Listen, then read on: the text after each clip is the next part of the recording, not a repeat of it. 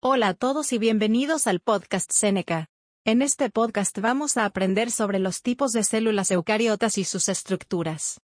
Las células eucariotas tienen estructuras similares en diferentes tipos de organismos. Pero hay algunas diferencias clave que se describen aquí. La célula animal.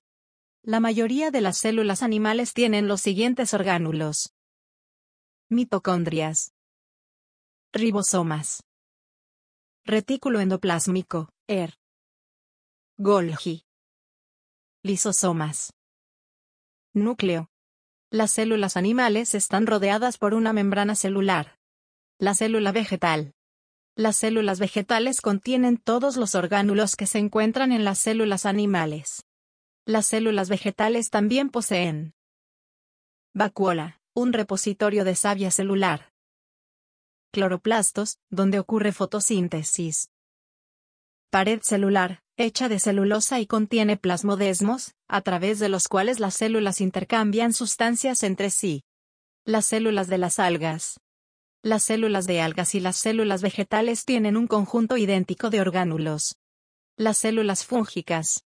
Las células fúngicas son similares a las células vegetales. Sin embargo, no hay cloroplastos en las células fúngicas. Las paredes celulares de las células fúngicas están hechas de quitina en lugar de celulosa. Para resumir, las células eucariotas tienen estructuras similares en diferentes tipos de organismos. Pero hay algunas diferencias clave, tal como exploramos en este podcast.